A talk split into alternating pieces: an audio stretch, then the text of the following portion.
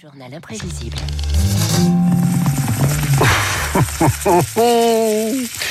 Un joli bruit de grillade et un bon steak à 7h46 sur Radio Classique avec Augustin Lefebvre. Bonjour Bonjour Augustin. David, bonjour à tous. Augustin, il a fallu du temps pour que le burger soit accepté dans la patrie du jambon beurre. Et oui, et pourtant, le burger est européen. En tout cas, son lointain ancêtre, la viande préparée à Hambourg. Après un passage aux États-Unis, il arrive en France avec les premiers fast-food au début des années 60.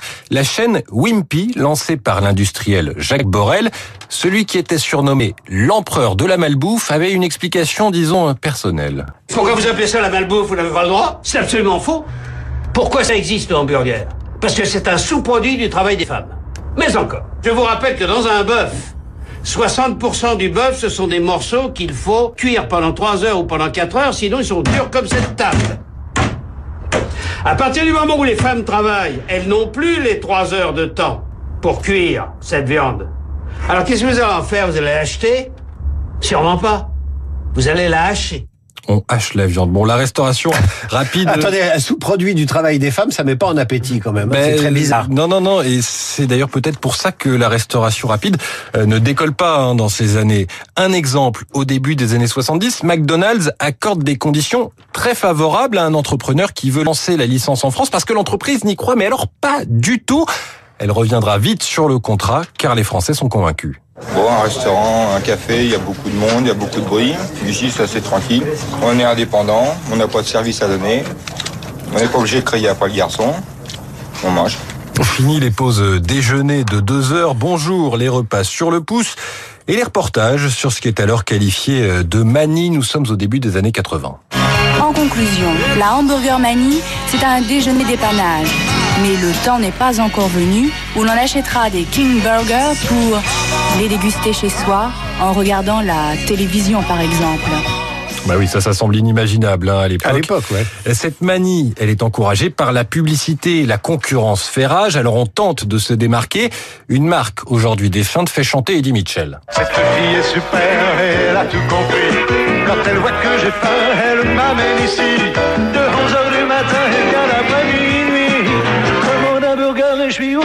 servir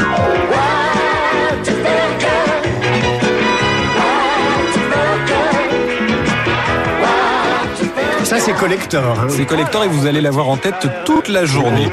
D'autres voix se font entendre, mais pour s'opposer à cette déferlante, évidemment, celle de Jean-Pierre Coff qui refuse de nourrir nos enfants avec des anglicismes culinaires. Vous appelez ça des fast-food, ça s'appelle des fast bad food. Attendez, comment vous pouvez expliquer qu'ils y vont de gaieté de cœur et volontairement? Mais parce que ça les amuse, parce Ah que oui. c'est divertissant, parce que c'est des trucs qu'ils ont pas à la maison. Vous voyez bien, les mômes réclament des frites. Si on leur faisait une fois de temps en temps comme si c'était un cadeau, mais on leur dit va manger ça pour avoir la paix. Donc c'est un mauvais rythme, ça. Des aliments mauvais pour la santé et symbolique d'une américanisation euh, de nos modes de vie.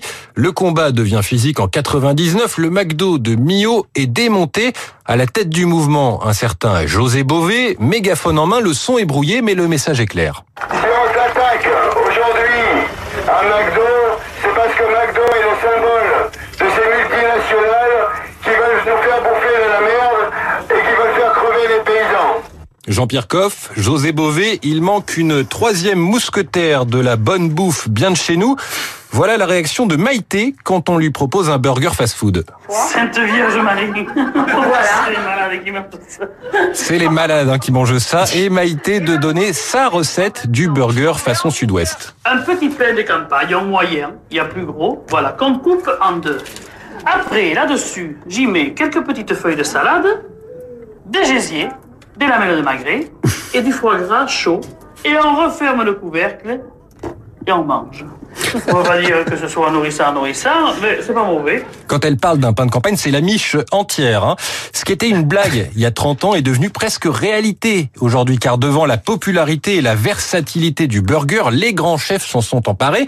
Exemple avec cette recette de confinement signée Thierry Marx, toujours le souci du bon pain. Aujourd'hui, on a préparé un cheeseburger au Saint-Nectaire et Bernaise. Par pitié, arrêtez avec le buns industriel, avec les petites graines dessus pour ressembler aux géants américains. C'est bon, c'est bourré de sucre, c'est bourré de texturant, ça n'a aucun sens. Demandez à votre boulanger un buns à burger. demandez à votre boulanger un, un bon pain.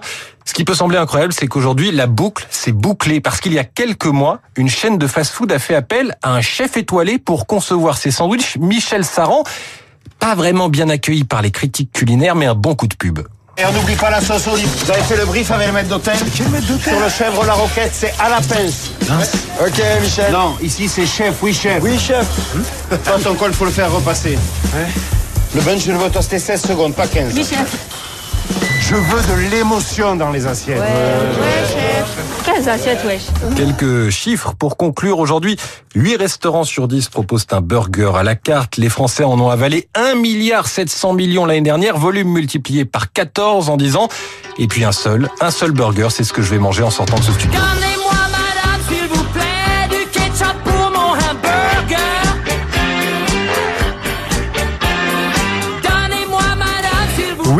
Scheller dans le journal imprévisible d'Augustin Lefebvre, que ça ne vous empêche pas de choisir vos hamburgers et de privilégier la qualité et pas trop évidemment parce que le hamburger euh, c'est pas bon pour le régime surtout en période de, de fête. On vous a beaucoup parlé euh, du métal précieux cette année. C'est l'occasion d'y revenir avec David Barou mais avant cela